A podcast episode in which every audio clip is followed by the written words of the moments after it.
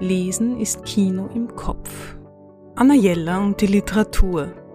Der Podcast.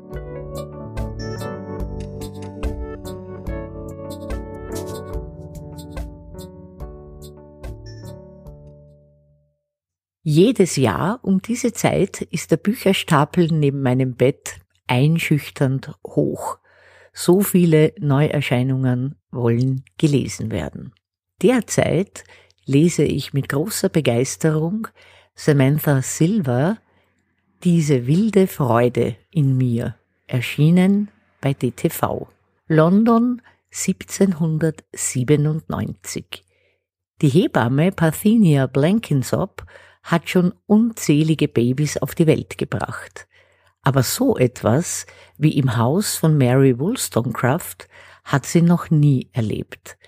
Ein höchst unkonventioneller Haushalt, eine liebevolle, gleichberechtigte Ehe. Und vor allem Mary selbst, eine liebenswerte, offene Frau, mit der Mrs. B wie mit ihresgleichen reden kann. Doch die Geburt ist lang und schwer.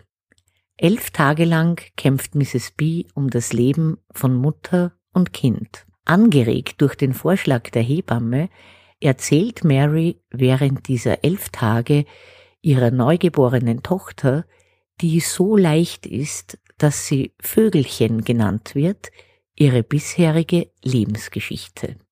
Ihren Kampf um Frauenrechte, ihre Reisen, die Wagnisse, Verluste und Triumphe, die sie erlebt hat. Und vor unseren Augen wird eine furchtlose, tief beeindruckende Frau lebendig.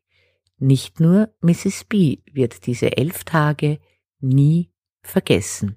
Der Roman ist spannend und berührend und man kann ihn schlecht aus der Hand legen. Ich bekomme derzeit deshalb immer etwas zu wenig Schlaf. Man kann ihn einfach als die Geschichte einer Frau lesen, die sich schon vor langer Zeit für Frauenrechte einsetzte.